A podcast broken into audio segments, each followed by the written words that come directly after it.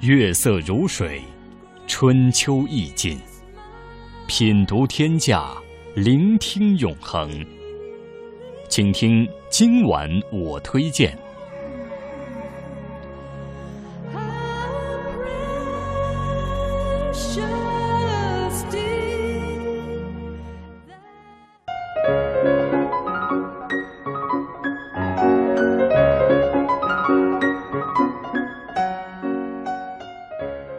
接下来又到了今晚我推荐栏目的时间了，我们请出责任编辑陈磊。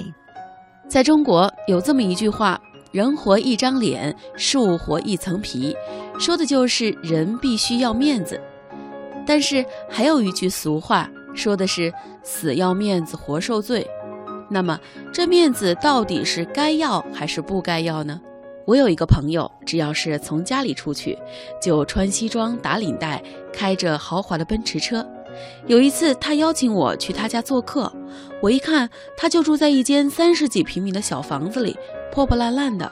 我问他：“你开那么好的车，为什么住这么破的房子呢？”他有一些无奈地说：“哎，就是为了撑台面，要面子呗，让大家看得起。车子啊是贷款买的，每个月要努力工作，要还车贷呢。”如果一个人要面子到了这种程度，恐怕就会很辛苦。今晚我推荐，我想跟大家分享一个故事：面子和面包哪个更重要？恐怕在不同的条件下，应该有不同的取舍和态度。有的时候，涉及人格尊严的面子必须要维护，而那些毫无意义的所谓面子，其实并没有必要太在乎。当他挤上公共汽车时，他激怒了车上的每个人。塞满了别人账簿的公事包，左臂夹着大盒子，灰丝绒的围巾，正要张开的雨伞，这一切都使他难以掏出回程票来。不得已，他把盒子放在检票员的凳子上，一些小硬币又落下来，他弯腰想把硬币捡起来，又引起在他身后的那些人的不满。他踩了别人的脚，别人也踏到他的脚上，他引来了一片斥责。到站了，他拉响汽车上的铃，挤下来，被雨伞绊了一下，最后总算是一个人走在了回家的那条坑坑洼洼的小路上。他急忙看了看他的塑料钱夹是否还在，然后就开始轻松地品味起他的快乐。钱夹里装着三万七千二百四十五里拉，那是一个小时前作为圣诞节的奖金。他刚刚领到的第十三个月的薪水，这笔钱意味着许多麻烦都可以解决了。欠房东的人情，他付的是低价房租，而且已经欠了两季，要给这位总是按时收房租的房东买一件毛短大衣。还有鱼贩、菜商那些难看的脸色，以后再也不用看了。有了这几张高面值的钞票，就不用为下一张电费单而发愁，不用为看见孩子们的坏鞋而痛心。他心里充满着一种玫瑰色的感觉，红润的就像甜点心盒子包装纸的颜色。源源不断涌出的玫瑰色感觉，来自他办公室带回家的圣诞面包，一个七公斤重的节日果子面包。这个甜蜜的负担使他左臂发麻。虽然面包是有限的，但是对他们全家来说实在是太丰盛了。他想象着玛利亚该有多高兴，孩子们该闹腾成什么样子呀！不过这些都属于另一种快乐，香草精和彩纸片带来的物质上的快乐，而他自己的快乐却全然不同，是一种建立在自豪之上、精神上的快乐。对，是精神上的。几个小时前，男爵，也就是他们公司的董事长，一位装作和蔼可亲、壮实却专横自负的老人。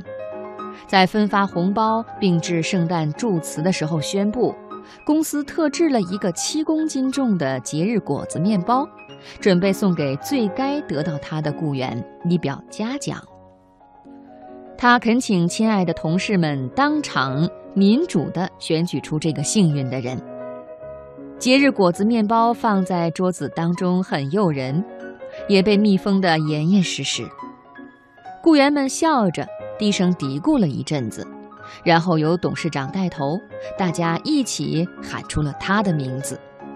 一种巨大的满足，一个保住职业的保证。总之，一句话，一个胜利来到。接下来的任何事情都不可能减弱他的兴奋。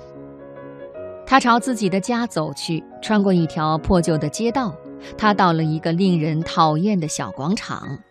他住的那栋鬼模鬼样的大楼就蜷缩在这里。他热情地同门房科西姆打招呼。科西姆平时很看不起他，因为他的薪水还不如科西姆呢。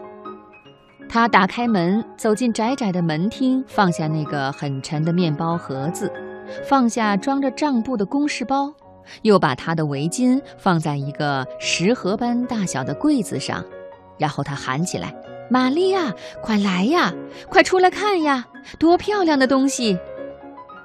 他的妻子从厨房跑出来。蓝围裙上沾着斑斑污渍，拖着鼻涕的孩子们围在玫瑰色的大盒子边，谁也不敢用手去摸。太好了，你把工资带回来了吗？我一个里拉也不剩了。给，亲爱的，我只留了一点小零钱，一百四十五里拉。不过，还是过来看看上帝的恩赐吧。玛利亚曾经非常漂亮。几年前，她还有着红润的小脸和充满幻想的眼睛，但是和商店老板们不断的口角，使她的嗓音变得粗哑刺耳。粗陋的食物损坏了她的肤色。由于时时想见困难重重的将来，双眼的光泽也耗尽了，只剩下高尚的心灵，坚强不屈，但失去了温柔。他的目光淡淡的扫过那个金光闪闪的大盒子。哦，很好，明天我们把它送给西亚诺·雷斯马律师吧。我们欠了人家那么多的人情。两年前，雷斯马律师给了他一份繁复的记账工作，完成之后，除了付给报酬之外，还邀请他们夫妻俩到他富丽堂皇的寓所吃午饭。现在居然要他和他的玛利亚、他的孩子们放弃他们盼望了好多年的唯一一次享用美味的机会，把它送给什么都不缺的律师。他跑进厨房，抓起刀，冲出来就要割盒子上的金色袋子。这时，一只通红的小手疲惫地搭在了他的肩头。基洛拉姆，别耍孩子气，你知道。我们一定要报答人家的好意呀！但是，亲爱的，这可是奖品，是对我工作出色的奖赏，是我受人尊敬的标志啊！嗨，别说了，你的同事们都是好人，心地都很善良，这是施舍。吉洛，这不过是施舍。他叫着他旧日的昵称。说明天我去买一个小节日果子面包，够我们吃就行了。再到斯汤达的店里买四支螺旋形的红蜡烛，这就可以过一个很好的节日了。第二天，他买了一个小的节日果子面包，买了两根而不是四根贵得惊人的蜡烛。又花了两百里拉，让代办进货店把那个巨大的面包给雷斯马律师送去了。圣诞节过后，他不得不又买了一个节日果子面包，伪装的像是从大面包上切下来似的，给他的同事们带去了，而他自己也没能尝一口他的豪华奖品。最初那个大面包。他到兰丁代办送货店去询问，服务员递给他一张由律师南普签名的收条。后来，他们收到了一张贺卡，写道：“诚挚的感谢和美好的祝愿。”